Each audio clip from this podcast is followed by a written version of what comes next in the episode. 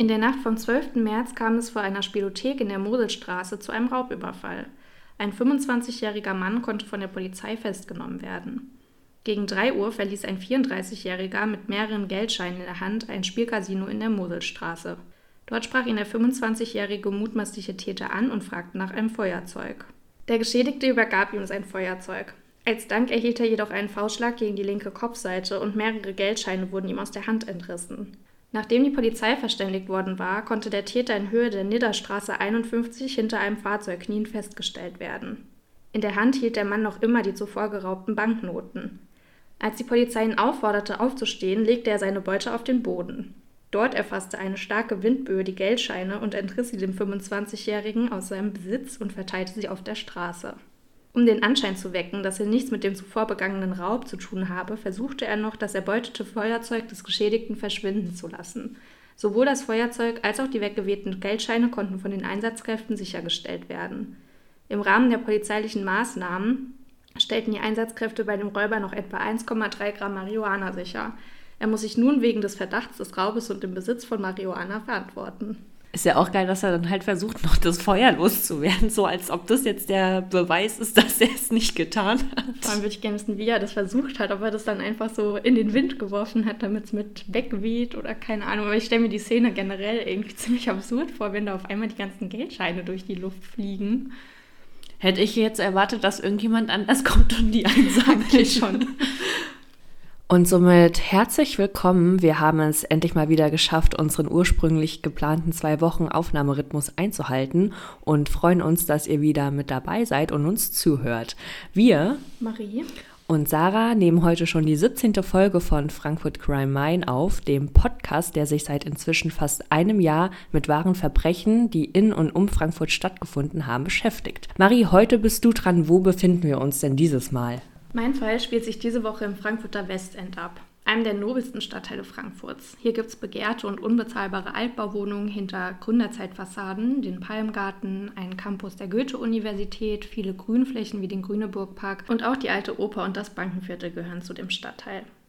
Das Bild des Westens ist vor allem von schick gekleideten Unternehmensberatern und Bankerinnen geprägt, die sich abends zum Afterwork in den angesagten Bars in der Gegend treffen, um mit Cocktails, die pro Glas gut und gerne mal 18 Euro kosten, auf die erfolgreichen Abschlüsse des Tages anzustoßen. Seinen guten Ruf hat das Westend schon seit seiner Eingemeindung im Jahr 1866. Das Wohnen können sich, trotz dessen, dass das Viertel mit zu den teuersten in ganz Deutschland zählt, ungefähr 29.000 Menschen leisten. Und vielleicht bin ich auch ein bisschen neidisch, dass ich mir dort keine schöne Altbauwohnung leisten kann. Was hast du denn noch zum Westend zu ergänzen? Ich muss ja ganz ehrlich sagen, im Westend bin ich eher sehr selten. Da, ist da irgendeine Bar, wo wir schon mal gewesen sind? Okay. Ehrlich gesagt, wenn ich in Frankfurt unterwegs bin, ich habe so selten Überblick über die Stadtteile, wo ich mich gerade aufhalte. Aber Westend ist eigentlich ziemlich groß. Also eigentlich so alles ab Alte Oper, Bankenviertel bis hinten Richtung Messe ist ja Westend. Mm. Also auch fast noch Freskas, wobei ich glaube, das ist schon eher Innenstadt. Ja, ich glaube auch, Freskas ist eher Innenstadt. Äh, hier Schinaski. Ach so, ja, okay. Zum Beispiel. Ja, also da gibt es schon ein paar Sachen. Klar gibt es da ein paar Sachen, aber wenn ich jetzt in Frankfurt unterwegs bin, dann nicht so denke ich jetzt nicht so dran, so. Heute ich bin jetzt im Westend. Ja, okay, ja, gut, verstehe ich. Na gut. Also, von den reichen Geschäftsleuten, die ich eben schon erwähnt habe, die eben im Westend arbeiten, sind einige gute Kunden des Hauses, in welchem sich am 15. August 1994 Folgendes zugetragen hat. Der schwarze Pudelmischling, der Besitzer des Hauses im Kettenhofweg 142a, hört schon den ganzen Morgen nicht auf zu bellen. Die Rollläden des Hauses sind ungewöhnlicherweise noch heruntergezogen. Eine Frau und ein Mann stehen vor dem Haus und klingeln mehrmals, aber niemand reagiert. Bei dem Haus handelt es sich um eine Neobarock-Villa, in welcher bereits seit 1977 das Ehepaar Bartos lebt. Gabor Bartos ist 55 Jahre alt, stammt aus Ungarn und ist ein erfolgreicher, wenn auch etwas zwielichtiger Geschäftsmann. Seine Frau Ingrid ist 47 Jahre alt und die Erbin eines großen und damals bekannten Frankfurter Schreibwarenhandels. Darf ich fragen, welche? Kann ich dir leider nicht beantworten. So. Das ist ja 1994, das würde dir jetzt wahrscheinlich sowieso nicht sagen. Naja, obwohl manche sind ja eventuell ja, von Generationen weitergegeben. Aber das weiß ich leider nicht. Das besagte Wohnhaus der Bartos ist in einigen Kreisen der Frankfurter Geschäftswelt nicht ganz unbekannt. Und das liegt nicht etwa an seiner imposanten äußeren Fassade, sondern an dem, was sich im Inneren des Hauses befindet. Hast du eine Idee, was das sein Gold. Könnte? Nein, ich weiß es nicht. Der Pudel. der Pudel, ja, stimmt. Ähm, nein, noch was anderes. Die 19-jährige Frau, die nun vor dem Haus steht und klingelt, lebt und arbeitet normalerweise darin. Bei dem Mann an ihrer Seite handelt es sich um einen 62-jährigen stadtbekannten Manager. Er möchte die junge Frau nach dem gemeinsam verbrachten Wochenende in Straßburg eigentlich nur nach Hause bringen. Bei der Villa im Kettenhof Weg 124a, ich glaube übrigens, ich habe es davor gerade falsch gesagt, und zwar ist es 124a und nicht 142a. Bei dem Haus handelt es sich jedenfalls nicht nur um den Wohnort des Ehepaar Gabors, sondern auch um ein Bordell. Korrekt, ein Edelbordell, zu welchem nur einige besonders zahlungskräftige Männer Zutritt bekommen. Das Paar vor der Tür holt schließlich die Mutter von Ingrid Bartos zum Ort des Geschehens. Die ältere Dame wohnt ganz in der Nähe und hat einen Hausschlüssel. Als die drei das Haus betreten, machen sie eine furchtbare Entdeckung und rufen gleich die Polizei. Die Beamten finden insgesamt sechs Leichen, die im ganzen Haus verteilt liegen. Alle Opfer wurden mit Stromkabeln erdrosselt. Das Verbrechen gilt damals zu einem der brutalsten in der Stadt. Ich glaube tatsächlich, dass ich davon gehört habe. Also es kommt mir irgendwie bekannt vor mit diesen mhm. sechs Leichen und erdrosselt mit Kabelbindern irgendwie und dem Bordell jetzt so ja. alles zusammen erwähnst. Ich hatte da auch vorher schon mal von gehört, aber weißt du, wie es ausgeht? Weißt du, wer es dann war? Nee. Okay.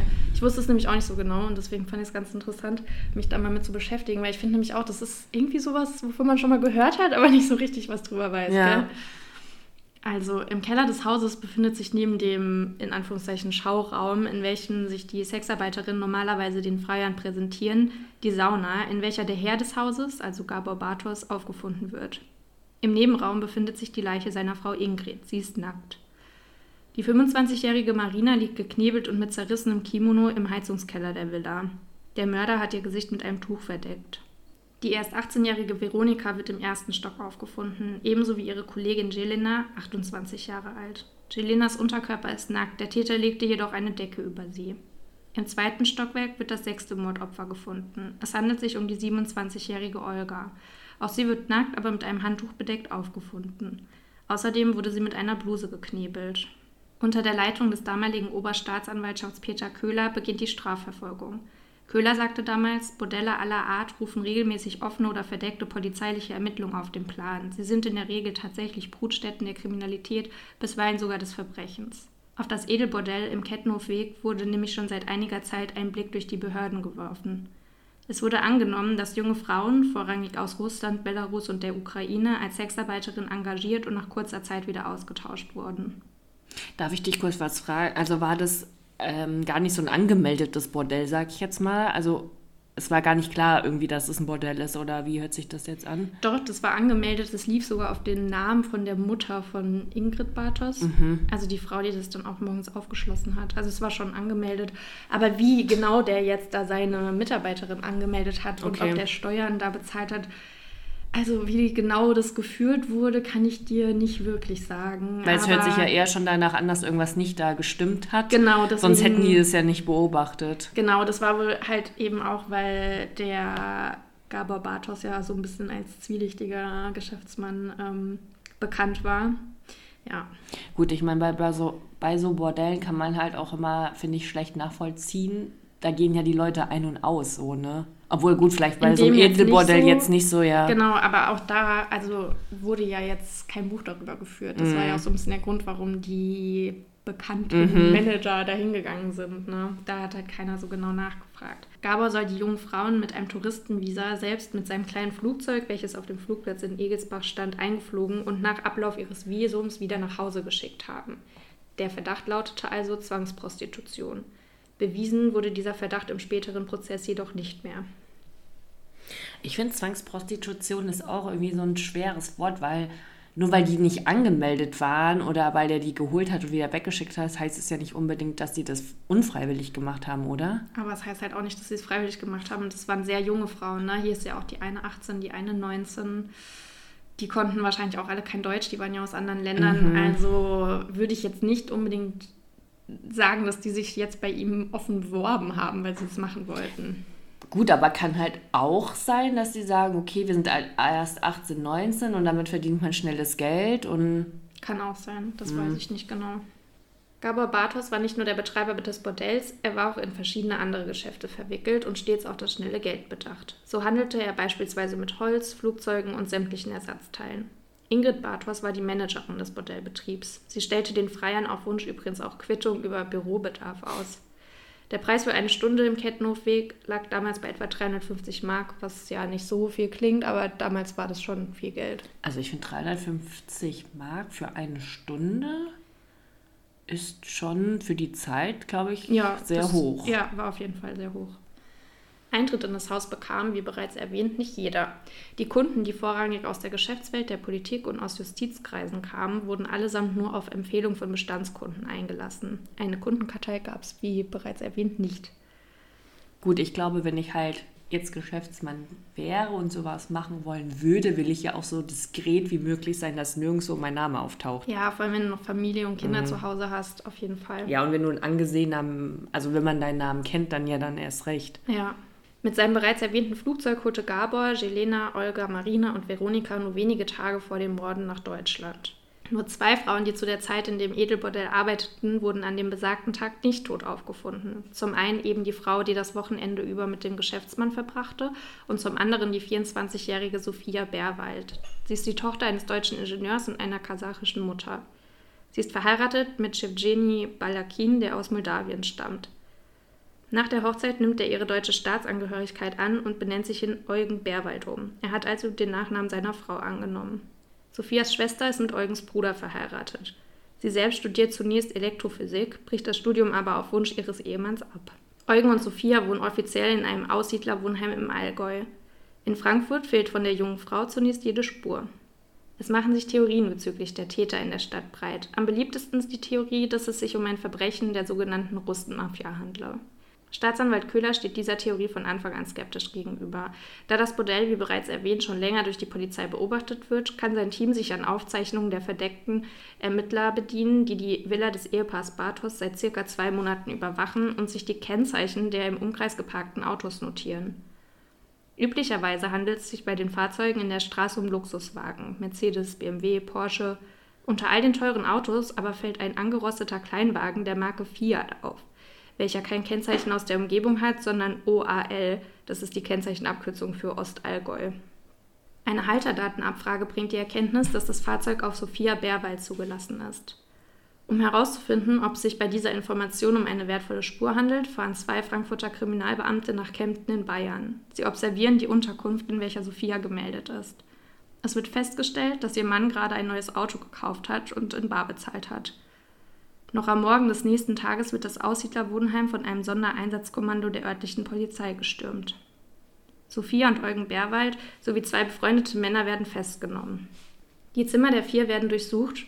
Dabei wird ein Müllsack mit einer Vielzahl von Dingen, die aus der Villa im Kettenhofweg stammen, gefunden. Unter anderem Schmuck, 20.000 Mark, aber auch Elektrokabel, wie sie für die Erdrosselung der Menschen in der Villa genutzt wurden. Außerdem findet die Polizei eine Radlerhose, die im Rahmen des Prozesses noch wichtig werden wird, aber dazu später mehr. Und jetzt kommt's. Eugen Bärwald soll zum Zeitpunkt der Festnahme die Rolex von Gabor Bartos getragen haben, was ich schon äußerst mutig von ihm finde und halt auch sehr dumm. Jo. Ich meine, Rolex halt auch nicht jeder. Und die dann anzuziehen, wenn man weiß, man Vor allem hat, wenige Tage nachdem ja. diese Tat war. Klingt schon mal ein bisschen verdächtig, kann man festhalten. Auf jeden Fall war er nicht so dumm, wie er versucht hat, direkt zu verkaufen. Naja, gut, aber dafür hat er ja direkt ist, ne? äh, ein Auto ja. in Bar bezahlt. Naja. Nur vier Tage nach der Tötung der sechs Menschen im Frankfurter Westend verkündet der Polizeipräsident Karl-Heinz Gemmer auf einer Pressekonferenz, dass sein junges Ehepaar festgenommen wurde. Am Folgetag wird Haftbefehl gegen die beiden wegen Mordes und schweren Raubes erlassen. Der Mordprozess zählt damals zu einem der größten in Deutschland. Er beginnt Ende Januar 1996. Sophia und Eugen Bärwald werden die Tatvorwürfe bis zuletzt bestreiten. Etwa 70 Zeuginnen und Zeugen sowie neun Sachverständige werden vom Gericht angehört. Der Oberstaatsanwalt trägt seine Sicht auf den Tatverlauf wie folgt vor. Sophia und Eugen sollen den Raub an dem Ehepaar Bartos und Sophias Kollegin gemeinsam geplant haben. Sie planten, die vier Frauen zu fesseln und ihnen Schmuck und Geld zu stehlen.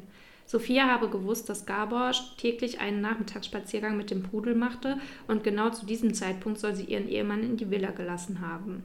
Gabor sei dann schon viel früher vom Gassigehen zurückgekommen als normalerweise und die Situation sei daraufhin eskaliert. Eugen Bärwald war ein ausgebildeter Soldat. Er soll Herrn Bartos mit einem Spezialgriff erdrosselt haben. Aufgrund der Unterschenkelprothese soll Gabor Eugen körperlich unterlegen gewesen sein. Außerdem nimmt der Oberstaatsanwalt an, dass Frau Bartos und die vier anderen Frauen sterben mussten, weil sie Zeugin des Mordes an Gabor wurden. Der Angeklagte hingegen hat eine ganz andere Erklärung für die Morde im Kettenhofweg. Er sagt vor Gericht aus, dass vier russische Mafiosi, deren Boss Alexander heißen würde, die Tat begangen hätten. Gabor Bartos habe den Männern Geld geschuldet und sie hätten deswegen seine Arbeiterinnen entführen und für sich selbst arbeiten lassen wollen. Eugen habe sie nur bei ihrem Plan unterstützt. Er beharrt darauf, dass weder er noch seine Frau im Haus gewesen seien, als die Morde stattfanden. Der Prozess stützt sich vor allem auf Indizien. Beispielsweise wurde im Rahmen der Hausdurchsuchung auch ein Schlüssel gefunden, welcher zu einem der Zimmer in der Villa gehörte, in welchem eine der toten Frauen lag. Als mit das wichtigste Beweismittel stellt sich die bereits erwähnte Radlerhose heraus. Hast du eine Idee, was der Täter damit gemacht hat? Radlerhose, okay. Äh, es wurden DNA dran gefunden. Vielleicht hatte er sie zum Tatzeitpunkt an. Mhm. Echt? Aber nicht als Hose. Ach so.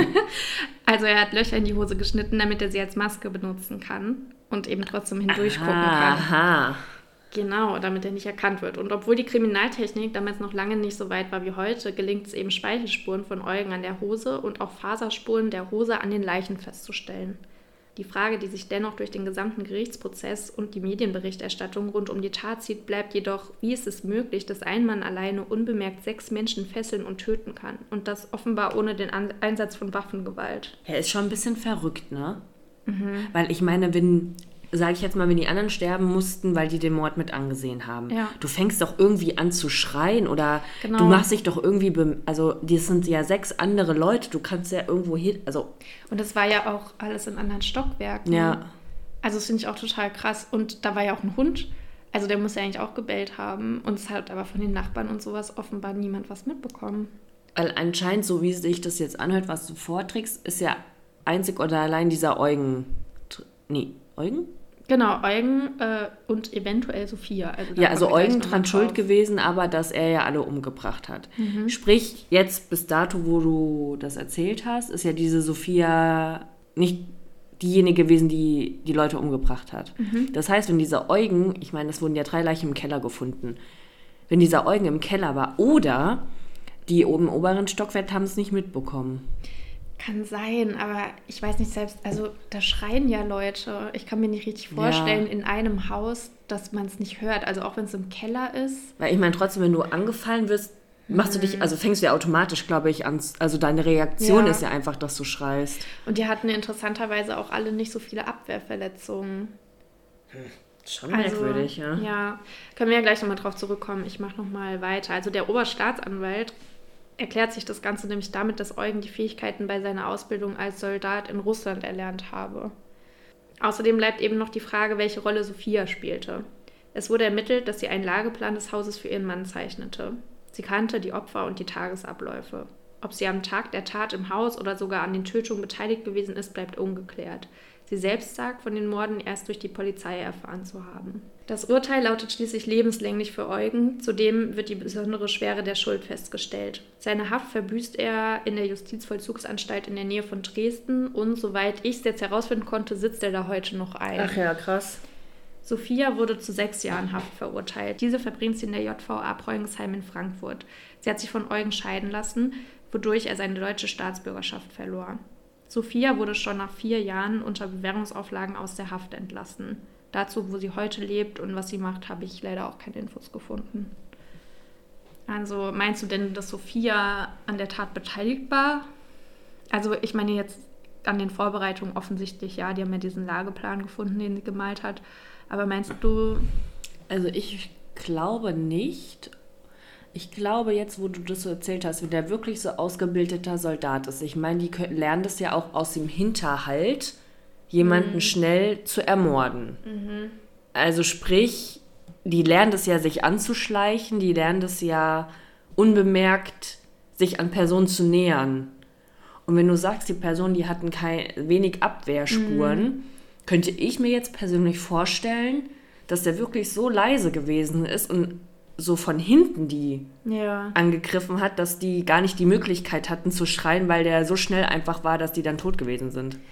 Ich finde die Vorstellung schon krass, weil das ist ja so ein bisschen wie in so einem James Bond-Film. Da muss ja alles dann irgendwie relativ glatt gegangen sein, dass Mhm. halt wirklich niemand irgendwie großartig was mitbekommen hat.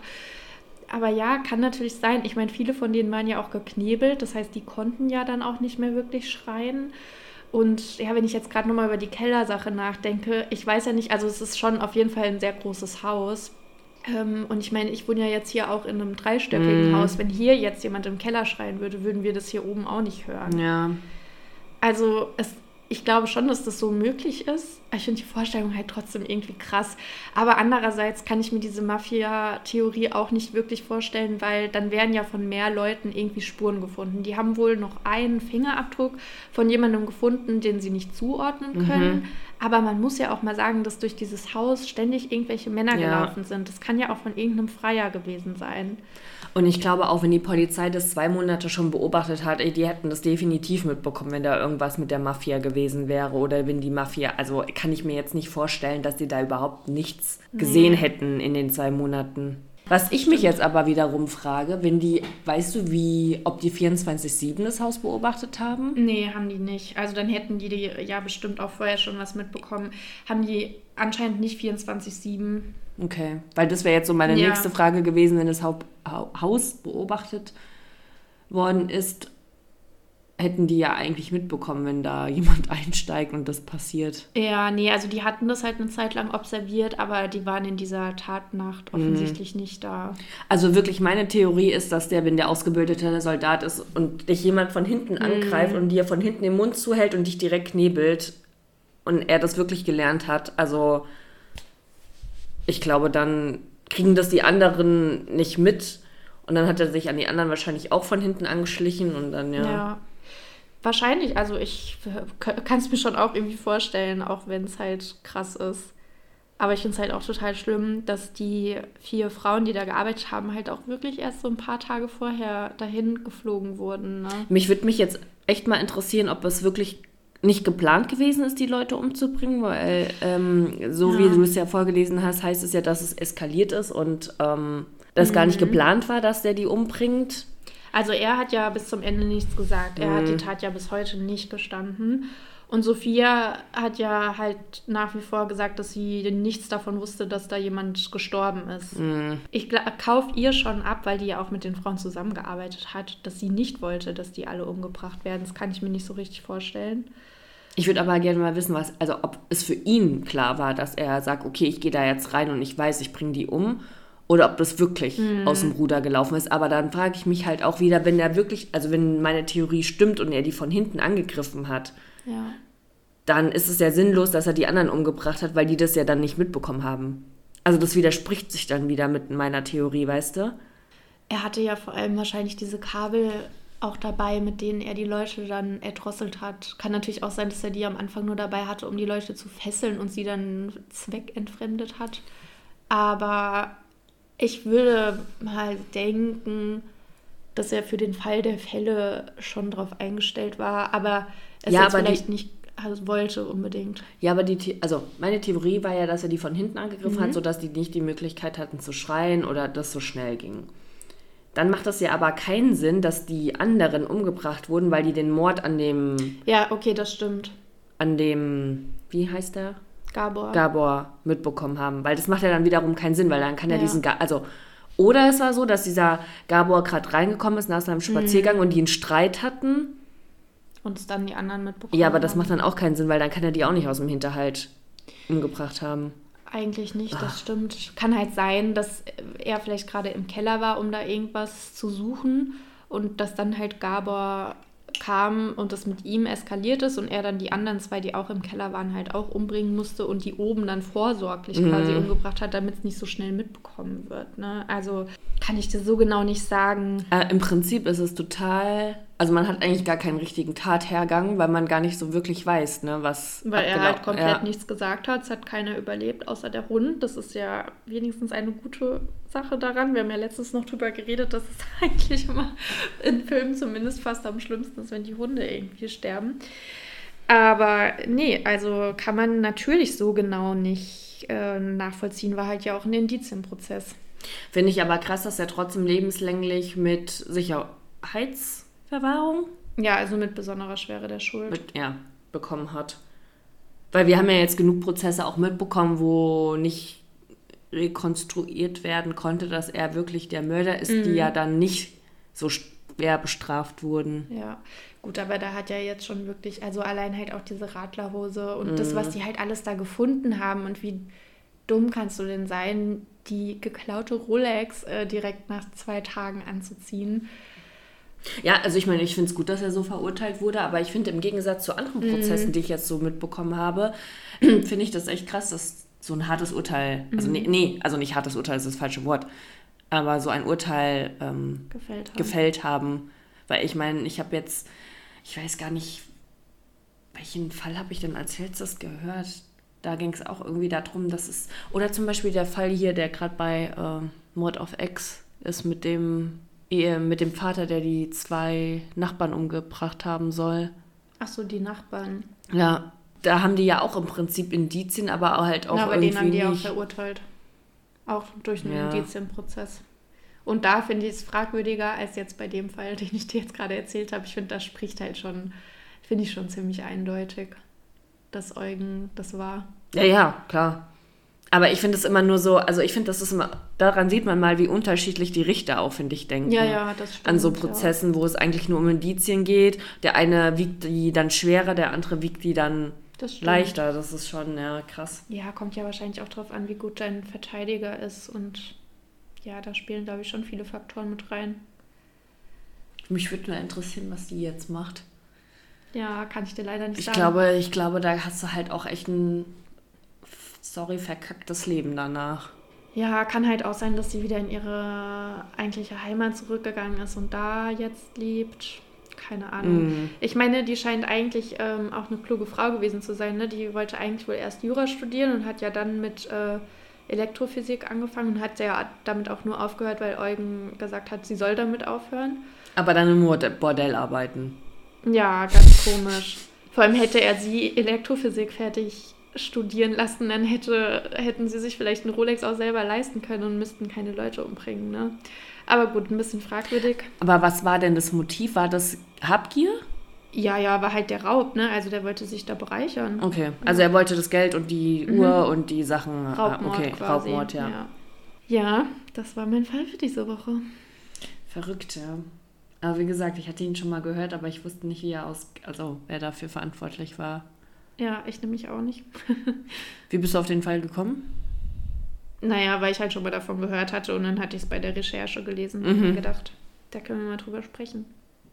Aber die wurden ja dann auch relativ, finde ich, schnell gefasst, sage ich jetzt mal. Ne? Das fand ich nämlich auch, äh, stimmt, das wollte ich noch sagen. Das finde ich recht beeindruckend, weil wir ja oft Fälle haben, wo die Polizeiarbeit sehr lange dauert. Und in dem Fall, das waren ungefähr vier Tage nach der Tat, ja, das dass sie die krass. hatten. Das ist schon, ich meine, es war natürlich auch ein ganz schöner Glücksfall, dass da die Kennzeichen getrackt mm. wurden und das dann halt so aufgefallen ist. Aber das fand ich, äh, ist mal positiv hervorzuheben ja, in dem Fall. Fall. Bevor wir abschließen, wollten wir noch kurz ein Update geben zu dem Fall von Günay. Das war, ich weiß gar nicht, weißt du, welche Folge das war? Leider nicht, aber ich kann mal schnell nachgucken, wenn du willst. Es geht auf jeden Fall um die Frau, die vor dem Rewe-Markt in Bornheim ermordet wurde und wo der Ex-Partner der Täter war. Folge 11, ja. In Folge 11. Also falls ihr die noch nicht gehört habt, hört da gerne noch mal rein. Grob zusammengefasst wurde da eine junge Frau von ihrem sehr viel älteren Ex-Freund mit 33 Messerstichen umgebracht auf öffentlicher Straße. Und wir haben damals erzählt, dass das eine Revision gab zu dem Urteil. Der wurde nämlich damals nur zu zwölf Jahren verurteilt. Und die Nebenkläger haben dann eben Revisionen eingereicht und dann wurde das Ganze nochmal verhandelt. Und da kam jetzt nämlich eben doch das Urteil raus, dass er sie ermordet hat. Was heißt, dass er lebenslänglich ins Gefängnis müsste. Wegen äh, Heimtücke war das Jetzt Mordmerkmal. Kommt aber das große Aber. Jetzt kommt das große Aber. Seinem Verteidiger war der neue Ausgang jetzt natürlich nicht recht und der hat jetzt auch wieder Revision eingelegt. Also gibt es immer noch kein abschließendes Urteil etwas frustrierend. Ich hoffe ja, dass das Gericht jetzt dem alten Urteil zuspricht. Also dem zweiten mit ja. dem lebenslänglich, mhm. ja. Ich auch. Ich weiß nicht, wie lange sich das jetzt noch zieht. Wir werden es aber weiter beobachten und wenn es da was Neues gibt, geben wir euch nochmal ein Update. So, das war der Fall für diese Woche. Ich danke dir, Marie, für die Recherchen und das uns vortragen, vorlesen. Wir werden jetzt diesmal leider mal wieder nicht unseren zwei Wochen Rhythmus einhalten können, weil die Marie nämlich im Urlaub ist und es ist ja dann auch Ostern. Das heißt, die neue Folge wird es dann nach Ostern geben.